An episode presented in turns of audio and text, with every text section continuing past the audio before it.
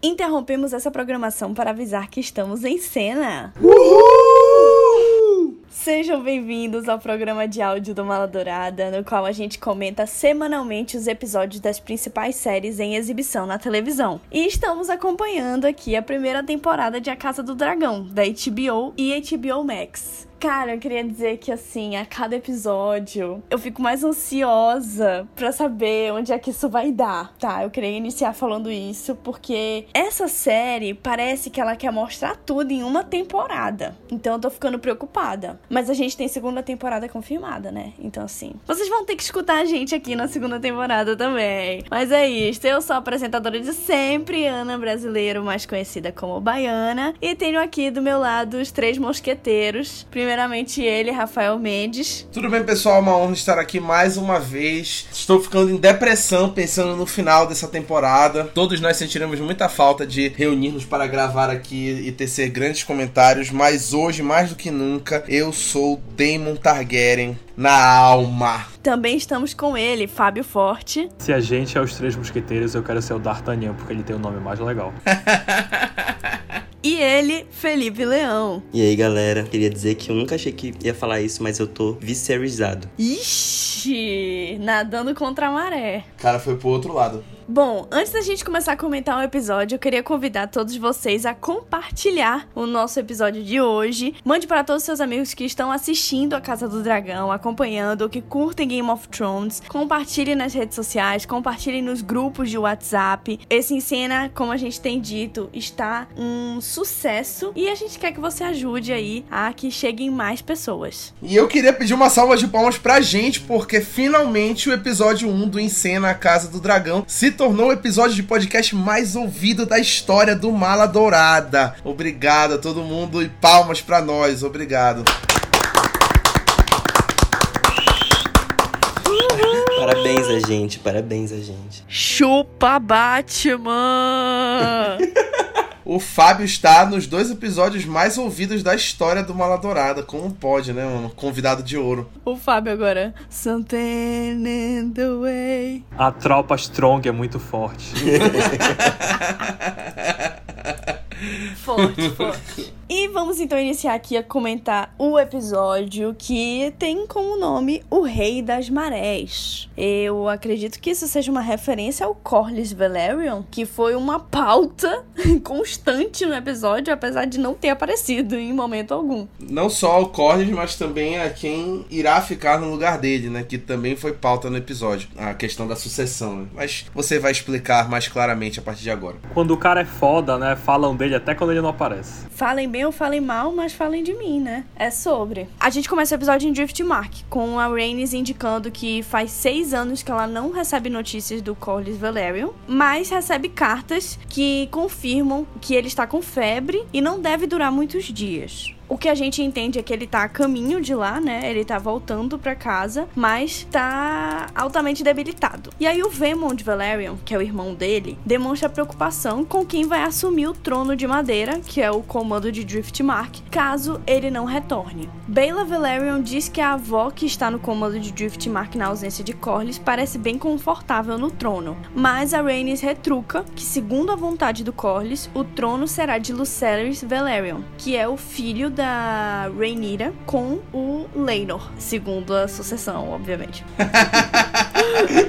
Fala de novo. Importante frisar. O Vaemon diz que está presente e que é sangue de Corlys, insinuando que Luke não é neto legítimo da Serpente do Mar. Então a Rhaenys fala para ele tomar cuidado com as palavras, porque isso pode se tratar de uma traição, e dispensa a conversa. É muito legal que o Vaemond ele é bem ousado, né? Quando a Rhaenys fala de tomar cuidado com as palavras, que o rei, seu primo, poderia mandar cortar a língua dele por causa disso, o Vaemond retruca. Pois é, mas hoje em dia não é nem ele que tá no trono. E aí já fica aquele climão. A gente corta então pra Pedra do Dragão, onde o Daemon, ele identifica que Cyrex deu à luz a mais uma ninhada de ovos de dragão, né? Retirando três ovos e entregando aos criadores. Daí a gente parte pra Rhaenyra, que tá grávida, interrompendo a aula de valeriano do Jacaerys Targaryen, que acha que precisa aprender o idioma em um dia, enquanto a mãe diz que ele tem tempo suficiente para aprender até ele assumir o trono. A Rhaenyra e o Daemon recebem a informação de que o Vaemond está questionando a descendência dos filhos da princesa e a sucessão do trono de Driftmark, e eles entendem que a Rhaenys não está do lado do Vaemond, mesmo achando que os dois príncipes arquitetaram a suposta morte do Laenor Velaryon.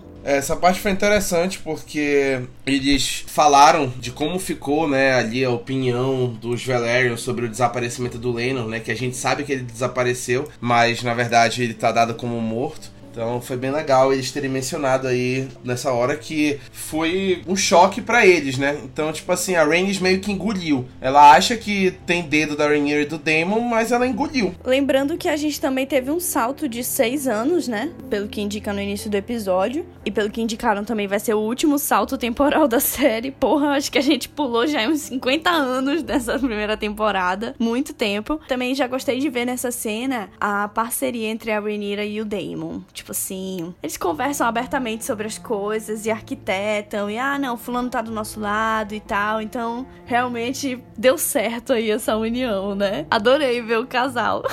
Na minha opinião, eles têm tanto clima quanto tempo perto com eles. Nossa, cara. É por isso que tu é um romântico corrigível mesmo, né? Não tem jeito pra ti, Fábio. E aí, a partir dessa conversa, né, a Rhaenyra e o Daemon decidem retornar a Porto Real. Chegando lá, não há nenhuma recepção ou comitiva esperando por eles, o que foi propositalmente negligenciado pela coroa, né? Provavelmente, já que quando falamos de coroa, estamos falando sobre Alicent Hightower. Daí a gente já vê uma cena do pequeno conselho, onde ela está no comando, na cabeceira, e os membros discutindo sobre o desejo de Corlys de que Luke seja o Senhor das Marés. Em meio às discordâncias, né, da discussão, a Alicent entende que Rhaenyra deve ser ouvida sobre o caso e dispensa a conversa enquanto abandona o pequeno conselho para receber ela.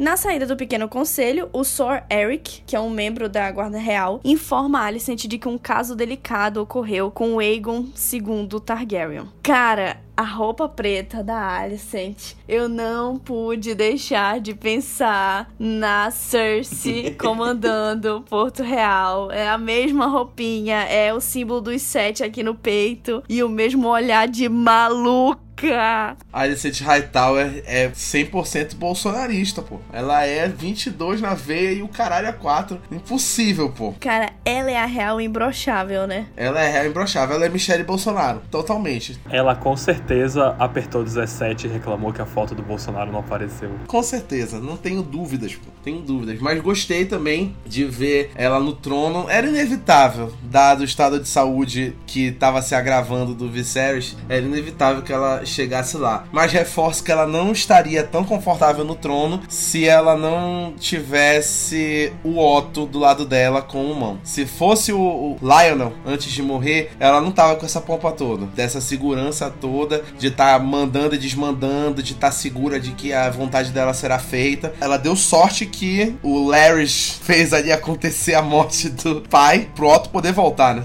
Exatamente. E aí a gente vê uma cena da Rhaenyra e o Daemon chegando aos aposentos do Viserys para visitar ele. Quando eles chegam lá, eles encontram o rei em condições de saúde muito precárias e o Daemon informa o Viserys que a triarquia ressurgiu nas cidades livres e que foi nessa batalha que o Corlys adoeceu. A Rhaenyra exige que Viserys se posicione para que Luke tenha direito à herança de Driftmark. Basicamente um pedido de ajuda que ela faz ali, né? Ele retruca que a Alicent e o Otto são responsáveis por essas decisões atualmente. A Rhaenyra e o Daemon, eles apresentam o Aegon III e o Viserys II, seus filhos, ao rei Viserys. O rei responde que Viserys é um ótimo nome para um rei, mas não aguenta falar muito sem começar a sentir dor. Ele pede por um chá e o Daemon serve um leite de papoula pro Viserys, trazido pelas amas, mas identifica um cheiro estranho na bebida. Alguém sabe o que é esse leite de papoula? A gente sabe quais são os efeitos dele, né? Que o Fábio até falou no grupo que ele amortece o corpo, né?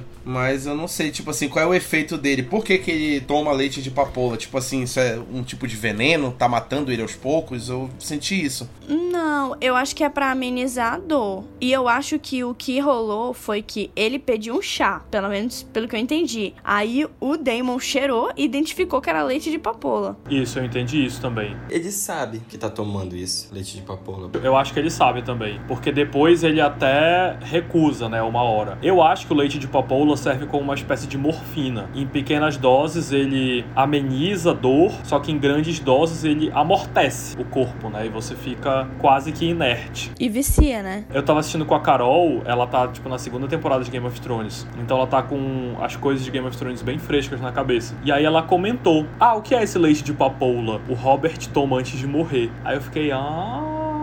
Interessante. É, os mestres sempre davam em Game of Thrones, eu lembro disso. Então deve ser isso, de tipo ameniza a dor e tal, pro cara ficar mais de boa, sofrer menos. Mas em grandes doses deve te deixar inerte, né? Tipo, meio que dopadão, assim. É muito bom, né, ver o visual do Viserys quando eles estão chegando no quarto. Eu acho que é uma das coisas favoritas minha na, na temporada, como esses saltos temporais, eles vão sendo acompanhados por essa deterioração aí do Viserys, né? É chocante, né? Esse visual dele. Mas eu achei interessante também ali como tá o nível de maturidade do Daemon e da Rhaenyra, né? Porque a Rhaenyra tá inicialmente ali conversando sobre o estado de saúde mesmo do pai dela, querendo saber, porque afinal fazia seis anos que eles não se viam. E o Daemon sabe que não tem muito tempo ali, que ele tem que falar logo, porque tem essa questão da sucessão do trono de madeira. Ele começa a forçar essa conversa, parece que a Rhaenyra sente um pouco isso, olha para ele como se aquele não fosse o momento, mas não tem jeito. Eles começam a ter essa conversa mesmo. Nossa, gostei muito. Inevitável, né? Torcer por Damon e Rhaenyra. Eles têm um borogodó juntos, né? Como diria meu amigo Fábio, eles têm um molho, né? Queria dizer, né, que juntos são muito remosos. Caralho, já tô no terceiro filho, velho. No terceiro filho. Ela tá grávida do terceiro filho. Imbrochável, imbrochável. Mano, a Rainira simplesmente tirou dois bacurizinhos da bolsa, assim, olha meus filhos aqui, ó. Do nada, porra, nem apareceu em nenhuma cena anterior que ela já tinha dois filhos. Olha, vim te apresentar os dois filhos aqui com o nome de rei. Ainda tem um outro bacurizinho no forno aí, só de graça. Exato, porra. Caralho, velho. Eu, eu queria, porra, essa fertilidade dos dois juntos. Que coisa absurda, né? Tinha tudo para dar certo. Era para ser desde o começo, conto de fadas. Mas olha, o Harry Strong meteu três bonecos nela também, tá empatado aí. Ver que vai desempatar, né? Porra, daqui a pouco tem Aegon Max Pro, pô. Tu é doido. Para! Para! Pegou o prêmio. Aegon Plus, Aegon Max Pro. Felipe tá Marcos Mion hoje. Daí a gente vê uma cena da Alicent sendo levada até Diana, uma ama que alega ter sido abusada pelo Aegon quando foi servir o príncipe. Alicent consola Diana e diz que acredita nela, mas que se preocupa com o que outros membros da corte vão pensar quando escutarem a história. A Diana diz que jamais vai contar a história para ninguém e Alicent fala que tem certeza disso, entregando um pacote de moedas na mão dela para compensar pelo aborrecimento. A outra ama entra no quarto com o chá e entrega entregando nas mãos da Diana para que ela tome, enquanto Alicent diz que é melhor ter certeza que nenhuma consequência indesejada vai acontecer para ela. Eu jurei que essa Diana ia levar o farelo aí nessa cena. Eu também. Eu tava esperando isso já. Que até que a Alicent foi muito legal pro que ela tem mostrado. Cara, achei fortíssima essa cena, porque a menina tá, assim, aos prantos, ela tá muito nervosa, sabe? Eu fiquei incomodadíssima e, tipo, realmente, né, a gente consegue ver a Alicent, apesar dela tá muito parecida com a Cersei fisicamente, né, por causa do figurino nesse episódio, mas fazendo o um paralelo já, a Cersei, ela não tinha coração nenhum, a Cersei ia mandar essa menina pra masmorra, basicamente. Mas a Alicent, a gente vê que ela tem uma humanidade ainda nela, tipo, dá pra ver no olhar dela que ela não gosta de escutar aquilo, que ela não tá bem, que ela se incomoda com aquilo. Mas ela tem que fazer o papel dela, né? Que ódio desse moleque, meu Deus, a gente vai chegar lá, mas que ódio. A Alicent sabe o que é isso, né? Ela tem as experiências próprias dela. E eu devo dizer que eu gostei muito da Alicent nesse episódio. Não que eu gostei por ela ser uma boa pessoa, não é isso. Mas eu, eu gostei da postura dela. Porque eu acho que desde esses saltos temporais, para mim o roteiro fez ela uma personagem descontrolada, uma personagem desesperada, como se isso fosse bacana, sabe? Como se o descontrole dela, como se ela não, for, não pudesse ser uma personagem que tem uma compostura, que sabe lidar com essas questões cotidianas aí da coroa. E agora não, para mim voltou é, uma postura que deixa ela bem mais interessante. Ela vai passeando no castelo, né? Vai lidando com diferentes situações e vai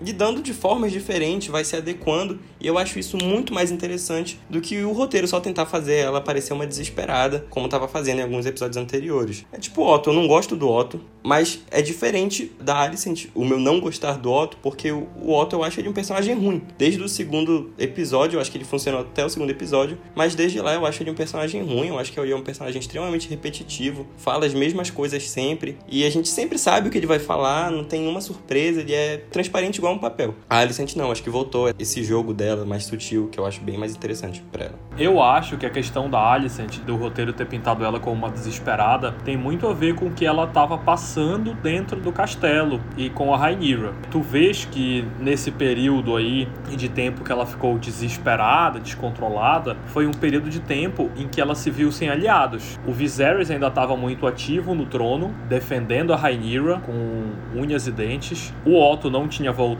ainda, ainda era o Lionel Strong. Então ela estava sem aliados dentro do castelo, sem aliados dentro da corte, e isso faz a pessoa ficar desesperada, porque ela estava vendo a Rhaenyra crescer para cima dela. Agora, o Viserys está debilitado, então ela que está sentada no trono. Ela tem o Otto Hightower com a mão do rei, que é o pai dela, apoiando ela. Ela tem na mão dela todas as peças para jogar. Então ela sabe que agora a Rhaenyra meio que está na desvantagem. Então eu compreendo o roteiro ter colocado ela como uma desesperada, de uma forma boa. Não acho isso ruim porque isso mostrou um lado dela que é o lado desesperado. Agora que ela já tá em uma posição de mais poder. Faz sentido. Eu acho que é isso. Tipo assim, o tempo deu para ela uma serenidade, assim, uma. Aprendeu a lidar com as coisas da corte de uma forma mais equilibrada. A Alicent chega no quarto do Aegon II e confronta ele pelo ocorrido com Diana, dizendo que se envergonha a coroa, bem como a esposa e a irmã dele, a Helena Targaryen. O Aegon faz pouco caso do ocorrido e a Alicent diz que que ele não age como filho dela. Ele diz que tenta de tudo que tem para dar orgulho para Alicent e o Viserys, mas não parece suficiente. Ele casou com a irmã, pra tu ver, mantendo aí a tradição Targaryen, né? Ah,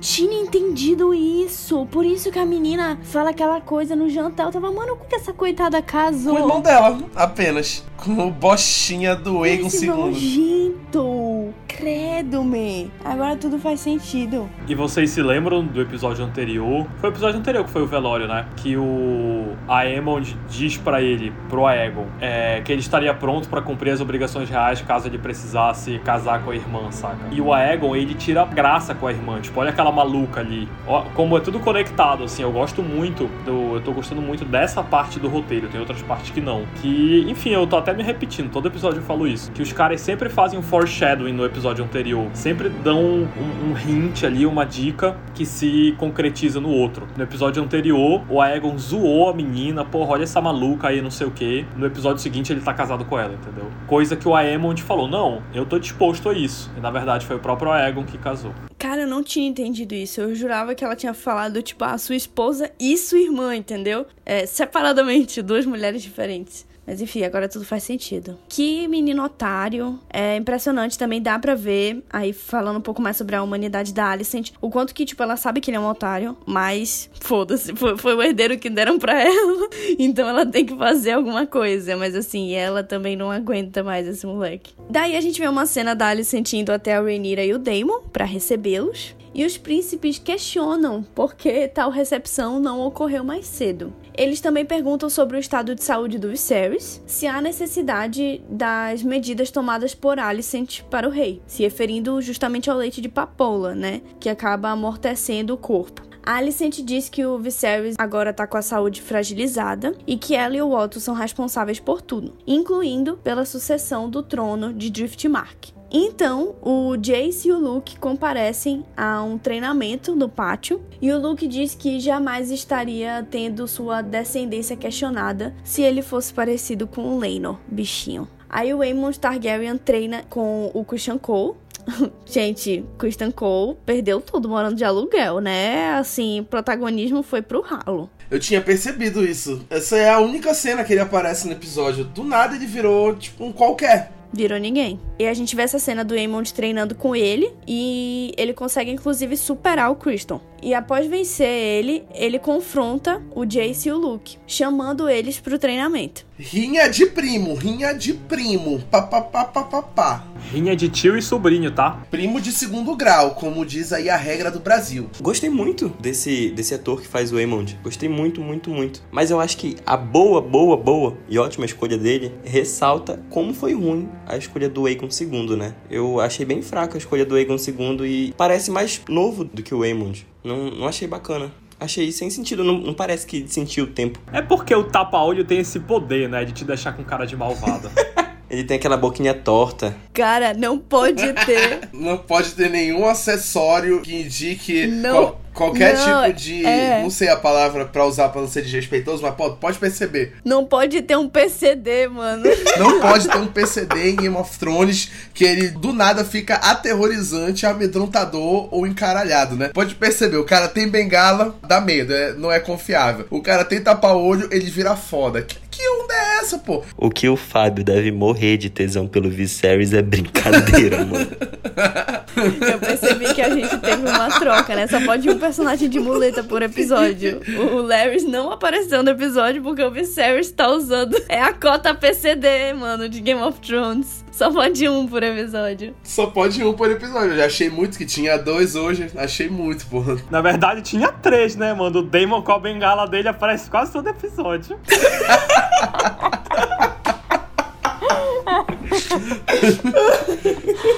Começou, estamos indo para caminhos. Esse é o episódio mais escutado do Mala Dourada? É isso que vocês gostam de escutar? É isso que gosto de escutar. Vou marcar esse episódio como conteúdo explícito no Spotify para quem for ouvir. Nesse momento que o Aemond confronta os sobrinhos, o Vaemond chega em Porto Real. Aí ele vai até o pequeno conselho para conversar com a Alicent e o Otto, e os três conversam sobre a iminência da guerra com a triarquia. E se Alicent e Otto desejam que Luke esteja à frente de Driftmark e das frotas navais quando isso acontecer. O Vaemond diz que alguém mais experiente seria mais útil para comandar Driftmark referindo-se a ele mesmo, né? Depois a gente vê uma cena da Rhaenyra encontrando a Rhaenys no jardim de Porto Real, e ela diz que a rainha que nunca foi está lá para advogar somente em causa própria. A Rhaenyra diz que não arquitetou a morte de Laenor e que não tem nada a ver com o ocorrido, inclusive promete para ela. Ela pede o apoio de Rhaenys, no caso de Luke, e diz que em troca deseja casar Jace e Luke com Baela e Rhaena, garantindo a sucessão delas no Trono de Ferro e em Driftmark. Rhaenys dá a entender que ela não aceita a proposta, dizendo que a Rhaenyra pode barganhar o quanto quiser, mas que o destino dela está nas mãos da Alicent e do Otto. Já era pra ter feito essa proposta há muito tempo, né, velho? Concordo, mas eu achei uma proposta sagaz. Ela raciocinou pra caralho aí, tá? Muito. Tá sabendo barganhar. Depois a gente vê, inclusive, uma cena da Rhaenyra indo até o Viserys. Mano, ela foi lá jogar o jogo dos tronos, entendeu? Juntando todas as pecinhas dela. Aí ela foi até o Viserys para conversar e pergunta pergunta se ele acredita que a canção de Gelo e Fogo é verdade. Ela diz que o Viserys pretendia unir os Sete Reinos, mas que quando ele nomeou ela como herdeira, ele acabou dividindo o reino. Além disso, ela também fala que achava que queria o trono de ferro, mas que entende que o fardo é pesado e que se ele deseja que ela carregue tal fardo, ele precisa defender a princesa e a prole dela. Apelou pro pai, né? É sempre assim. Aperta a cagada, aí a Rainha faz o quê? pai me ajuda. E o foda é que o Viserys ajuda. É foda, pô. Eu vou ser um pai assim. Eu vou ser esse pai, pô. Der, apertou a cagada, vai chegar, pai me ajuda. Eu já vou estar tá lá para ajudar. Tem jeito, pô. Isso aí é paizão. É muito difícil para quem tem issues, pra se curar do problema de issues, quando existem pais como Viserys Targaryen, que fazem tudo pela sua filha. É foda, pô. Eu já sou assim com a minha sobrinha de oito meses, quem dirá com a minha filha, pô. Viserys é o paizão, porra. MVP do episódio, foda-se. É, o pai do ano pai do ano. Vocês já viram o meme do cara na praia? Que ele tá segurando uma criança no colo e os outros filhos estão tudo se afogando. Aí eu observo com a Rainira no colo e aí o Egon, o Aemond, todo mundo que se foda. o Max Pro. O Max Pro é foda. A Carol tava assistindo comigo, né? Ela falou assim: é, é um paizão mesmo. O Ned, eu acho que faria a mesma coisa, que pena que ele tá morto. Por favor, não fale de Ned Stark aqui. Eu queria pedir pra Carol não fazer mais esse tipo de comentário, porque ainda é um tópico muito sensível para mim. Cara, o Otto Hightower, a mão do rei, sentada no trono. Eu só pensei nele, porra, Ned Stark, porra. A mão lá, sentado. Que ódio, mano. Bem que o Otto podia ter a cabeça cortada fora também, né? Durante o tratamento com o grande mestre, o Viserys exige que Otto organize um jantar na mesma noite para sua família. ele fala que tá todo mundo lá e que ele quer jantar, vai ter janta e acabou. O Otto exige que seja trazido leite de papoula pro Viserys, mas ele recusa a bebida e fala novamente que quer o jantar que ele pediu. E aí a gente vê justamente a cena que eu comentei agora, né, do Otto sentado no trono de ferro, escutando as petições de Vaemond e Rhaenyra em relação à sucessão de Driftmark, meio como se fosse ali um júri. O Vaemond alega ser o parente mais próximo e único parente de sangue de Corlys para assumir o trono de Driftmark. A Rhaenyra diz que se Daemon estivesse preocupado com a sucessão, ele não estaria questionando a descendência dos filhos dela. O Vaemond retruca que Rhaenyra não reconheceria um sangue valeriano, nem mesmo se ele cortasse as próprias veias diante dela. E aí, enquanto a Rhaenyra ia se defender, ela é interrompida pela chegada de Viserys que entra na sala do Trono de Ferro usando uma máscara do Fantasma da Ópera e uma bengala. Porra, põe a música aí pra tocar, velho. Ta ta ta, ta ta ta. Chegou completamente Batman das ideias. A gente, essa cena foi uma das melhores cenas do episódio, assim. O Viserys chegando, ele indo até o trono e a galera, caralho, todo mundo chocado em desespero, enquanto a Rhaenyra fica feliz da vida. Ei, sério, a Luana assistindo comigo falou assim: é foda, né? O papai chegou pra salvar ela, não tem jeito. O papai chegou, o, o, o papai, papai chegou. chegou. Se você esperava algo diferente, você estava enganado. Era óbvio que ele ia sair da cama para ajudar a filha dele. Óbvio, na hora que ele chegou, caralho, juro. Parece que Brasil Hexa foi a mesma sensação, tenho certeza. Eu admito que eu dei um gritinho nessa cena e a Carol me bateu porque eu ia acordar a avó dela que tava dormindo. O Viserys fala pro Otto que ele vai se sentar no trono de ferro, expulsando a mão do posto. E aí, enquanto ele tá chegando lá, ele acaba deixando a coroa cair. E aí a gente vê que alguém foi lá buscar a coroa. E era o Daemon Targaryen. que pega a coroa, leva o rei até o trono de ferro e coloca a coroa de volta no lugar dele. Puta que pariu! Esqueça tudo. Acho isso muito bonito. Apesar de todas as brigas que eles tiveram, é muito bacana ver o, o Damon lá ajudando, entendeu? Pode ter segundas intenções, pode, mas tu percebe no olhar do Damon que ele tá fazendo muito mais pelo afeto, entendeu? Muito mais pelo carinho que ele tem pelo irmão. Então ele vai lá, ajuda, coloca a coroa na cabeça dele, ele faz todo um negócio de respeito, desde a chegada toda dele para falar com o Viserys na hora que eles se encontram da primeira vez, até esse momento, né? Eu acho isso muito bacana. Essa cena foi realmente muito forte. O Damon indo ajudar o Viserys foi muito forte. E o Viserys aceita esse carinho dele, né? Porque ele tinha acabado de falar para ninguém ajudar ele. Alguém tentou levar ele até o trono, falou: "Não, não quero". E a gente acabou de ver o físico dele lá com o Otto quando ele tava sem roupa, aos pedaços mesmo, literalmente. E quando o Daemon vai ajudar ele, ele aceita essa ajuda do Daemon e eu fiquei emocionado.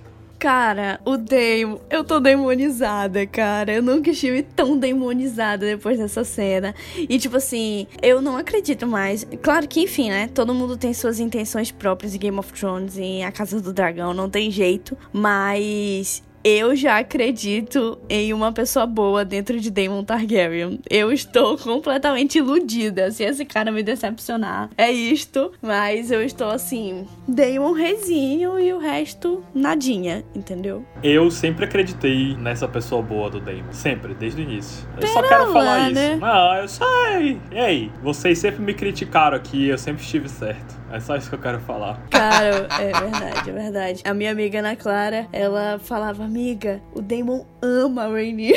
E eu, cara, não, ele só quer a coroa. Ai, não, ele só pensa nele. Mentira, é o último romântico de Westeros. O Viserys senta no trono, diz que as petições nem deveriam estar sendo ouvidas, porque a sucessão já está estabelecida e Rhaenys era a única que devia ser escutada sobre o caso. Daí a Rhaenys diz que o desejo de Corlys sempre foi que Luke assumisse o comando e que ela apoia o marido no caso. Além disso, ela também fala que a Rhaenyra informou ela sobre o desejo de casar Jace e Luke com Baela e Rhaena e que apoia a decisão. Gritinhos, gritinhos e gritinhos. Como venceu Rhaenyra Targaryen nessa cena? Não, e tipo, a Rhaena e a Baela nessa hora se olham tipo... Uh!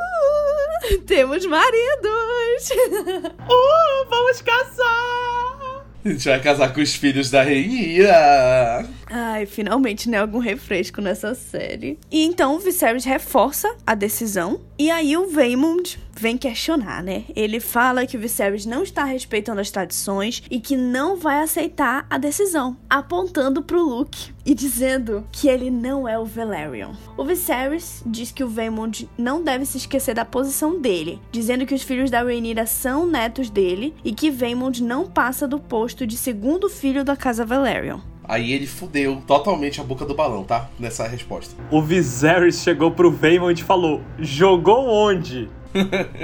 Foi isso mesmo. Caralho, mano, já quase morto, o Viserys resolveu se despertar na vida dele. E o Vaemond começa a ensaiar, dizer que o Jace e o Luke são. E aí o Daemon fala: Say it! Fala, filho da puta, fala, vagabundo. E aí ele diz que eles são bastardos e que a Rhaenyra é uma meretriz. Aí o Viserys fica maluco, ele se levanta com uma faca na mão, dizendo que vai cortar a língua do Vaemond, pelo que ele disse. Mas a espada dele chega cortando a cabeça do Vaemond no meio. A espada de quem? De Daemon Targaryen, porra! Ai, que espadão!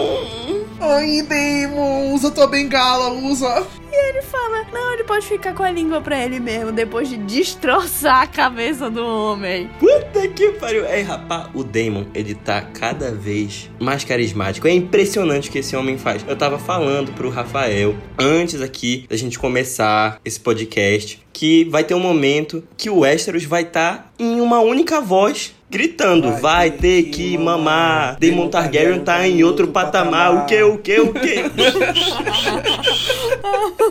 Depois dessa cena. Não, ainda tem mais uma, mas assim, o Daemon realmente. Craque do jogo, craque do jogo. Os guardas tentam desarmar o Daemon, mas são desautorizados por Viserys, que colapsa após o ocorrido. A Rhaenyra parece satisfeita, enquanto Otto e Alicent ficam indignados. Caralho, mano. O Otto e a Alicent perderam pra caralho. Impressionante. Então a gente vê uma cena dos servos do grande mestre sepultando Vaemond e eles dizem a Rhaenys que o corpo dele será enviado para Driftmark. Depois a gente vê o jantar da família, né? Os Targaryen e os Velaryon reunidos na presença de Viserys, Alicent, Rhaenyra, Daemon, Otto e seus filhos, com uma tensão instaurada entre os membros. Tudo começa com o Aegon provocando Jace ao dizer que ele finalmente se deitará com uma mulher, agora que ele está noivo de Baela. Até que o Viserys se levanta e ele retira sua máscara, mostrando que perdeu um dos olhos, e implora para que a casa Targaryen se una, ao invés de ficar partida entre si, em nome dele que ama tanto a todos que estão ali. Se o Felipe não ficou completamente excitado com essa cena do Viserys sem um olho, eu tô maluco. Pô. Cara, aparecendo o músculo dele assim, né? O buraco aqui, eu falei, peraí, porra, tu forçou. Mano, eu, eu, de verdade, meus olhos marejaram com esse discurso dele. Porque, tipo assim, nessa cena tu percebe. Obviamente que a gente vem percebendo durante todos os episódios, né? Mas nessa cena fica, tipo, claro como a água. De que a gente fica chamando ele de fraco, fraco, fraco, todos os episódios. Mas que o cara só quer paz. É tipo a música do Projota, saca? Ele faz de tudo só pra ter paz, mano. Ele não quer conflito, ele não quer nada. Ela não cansa, cansa, cansa jamais. Ela é um álbum do Nirvana de três anos atrás. Ele já acreditou no amor, mas não sabe mais o Viserys. Ele é um bom homem, né? Eu acho que o Viserys ele é um homem à frente do tempo dele. Eu acho que ele conta com um bom senso, com a bondade dos outros, mas um pouco ingênuo, né? Bastante ingênuo, na verdade. Falta pulso para ele, mas eu acho ele um bom homem no cenário que ele vive, né? Claro. Então, depois do discurso emocionante do Viserys, a Rhaenyra se levanta e oferece um brinde a Alicent, que foi a pessoa mais leal a ele nos momentos difíceis e que é grata à rainha por isso. A Alicent agradece a graciosidade de Rhaenyra, dizendo que ambas são mães, que amam seus filhos e que têm mais em comum do que parece. Então a Alicent oferece um brinde a Rhaenyra e a sua casa, dizendo que a princesa será uma ótima rainha. Daí o desgraçado do Aegon II vai até Baela e diz que caso ela queira saber como é ser satisfeita de verdade, ele pode mostrar isso a ela. O Jay se levanta irritado com a declaração, o que faz Aemond levantar em resposta a isso, mas eles são contidos por suas mães. Que esse Aegon deve socar fofo é brincadeira, viu? Caralho, demais. Puta que pariu. cara deve socar fofo, enforcar errado e gemer baixinho, velho. O Jace disfarça a atitude e oferece um brinde a Aegon II e a Aemond, dizendo que espera que eles sejam aliados, o que faz Viserys ficar bastante orgulhoso. Então a Helena levanta e oferece um brinde a Bela e a Reina, dizendo que ser casada é mais fácil do que parece. Dizendo que ser casada é mais fácil do que parece, porque o marido nunca liga para ela, só quando tá bêbado. Alfinetando o Aegon, segundo que é o marido dela que eu acabei de descobrir. Jace se levanta e convida a Helena para dançar, o que incomoda o Aegon. E então Viserys fica lá observando a dinâmica da família sem ele, enquanto sofre com a dor da sua doença. A Alicent pede que os guardas levem Viserys embora do jantar, que já tá muito debilitado. E nesse momento o Aemond levanta e oferece um brinde a Jace e Luke, chamando eles de fortes, se referenciando ao sobrenome Strong em inglês, que é o de, do Harwin, né? Que foi o pai deles. Então o Jace e o Luke ficam putos da vida e atacam o Aegon e o Aemond, causando a maior confusão. A Alicent repreende o Aemond e leva Jace e Luke embora. Rhaenyra diz que vai levar os seus filhos de volta para a Pedra do Dragão e que voltará para Porto Real montada na Cyrex. A Alicent diz que fica satisfeita com a decisão de Rhaenyra e a cena acaba. Cara, essa hora que o Daemon se colocou na frente de todo mundo e ficou encarando o Aemond, tipo assim, vai encarar, caralho. Aí o Waymond olhou pra ele e reconheceu, até retuitei, mano. O Beta reconheceu o Alpha, caralho, e foi embora. Caralho, mano. Foda-se. Quando a confusão começou, eu comecei a gritar aqui em casa, tipo, resolve, Damon! Levanta, Damon! Vai resolver, cara! Porque eu sabia que só ele podia resolver essa situação. E ele chegou lá cinco minutos. Os meninos super é, respeitam ele, né? O padrasto. Adorei isso. O shape do Damon falou por ele, né? Falou alemão, tá? Ninguém tava entendendo nada. Eu, eu achei que o Damon, ele. Tem uma hora que ele dá um risinho, né, pro Aemond. Parece que ele enxerga um pouco dele. Parece que ele enxerga meio a juventude dele ali. E eu quero fazer um adendo aqui ao o Jace, né? O cara, mano, meu Deus do céu, que piada que é esse Jace. Sério, que piada. O cara só sabe apanhar, apanha, apanha, apanha, apanha, apanha. Sendo que ele já tem tamanho para dar porrada também, velho. Quem eu respeito mesmo é o Luke, saca? O Luke, porra, na hora do Vaymond xingando ele ali, o cara tava ali levando tudo na cara, olhando no olho do Vaymond. E dessa vez, enquanto o Jace se enroscava com Emond, o Luke foi lá pra cima do Aegon, mesmo sendo muito menor que ele. Levou porrada, levou, mas encarou, sabe? O Jace só sabe chilicar. Ego do moleque merda, eu odeio ele. Cara, eu adoro o Jace, tá? Eu gosto dos dois irmãos. O Jace, a atitude dele de levantar, fazer um brinde, entendeu? Tipo assim, eu acho que ele sabe ser fino, igual a mãe dele. E ele chamou a Helena pra dançar também. Eu gosto muito desse personagem. Eu não sei qual é o ranço que tu tem com ele, Fábio Forte. Não fez mais que a obrigação dele. Ah, mas ninguém faz obrigação, né, ali? Então. Aí eu bato palma pro mínimo, né? Então a gente vê que em outro castelo a Missária reaparece e recebendo uma ama que entregou o chá para Diana na Fortaleza Vermelha mais cedo e comenta: Ah, fortes emoções lá no castelo hoje, né? Do nada colocaram a Missária pra aparecer nessa cena, passou uns seis episódios sem aparecer. Seninha Mequetrefe. Aí colocaram ela com essa ama, não entendi porra nenhuma, ficou completamente. Ela é a nova Mindinho, né, velho? Foi isso que deu a entender. Tomara, né? Tipo, que ela tá ali pra servir de espiã ali, de colocar ama, de colocar os serviçais pra fazer uma rede de espião pra ela. Na verdade, não é o Mindinho, quem é o, o eunuco lá? O Varys. Varys, Lord Varys. É Lord Varys. Era ele que era o mestre dos espiões. Eu acho que ela pode estar fazendo o mesmo papel, assim. Mas ficou realmente meio do nada a menina aparecendo aí de volta. E era ela que levava informação pro Otto, né? Aí eu fiquei, porra, mas o Otto tava naquele jantar, tipo, qual foi o sentido, assim, sabe? Porque antes ela era informante do Otto, né? Mas. Agora ela é independente. Daí a gente vê uma cena da Alice sentindo até os aposentos do Viserys com leite de papoula e serve o rei. O Viserys se confunde, acha que tá falando com a Rhaenyra e ele acaba revelando para Alicent sobre a canção de Gelo e Fogo, dizendo que ela é a única que deve estar no trono de ferro para proteger os Sete Reinos. Enquanto ele acha que tá falando com a Rhaenyra, na realidade ele tá falando com a Alicent, que diz que entendeu o recado e abandona o Viserys sozinho. Então ele fica falando sozinho até perder as forças e morrer. Porra, eu fiquei assim, um episódio quando tava caminhando, sabe, assim, pra família tomar um jeito. Aí essa bomba explode explode no final. Eu tô querendo, assim, não sei, eu não, consigo imaginar como é que isso vai explodir. Tipo, de que forma a Alicent vai interpretar isso e usar isso a favor dela. E como ela vai usar isso, porque só tava ela lá.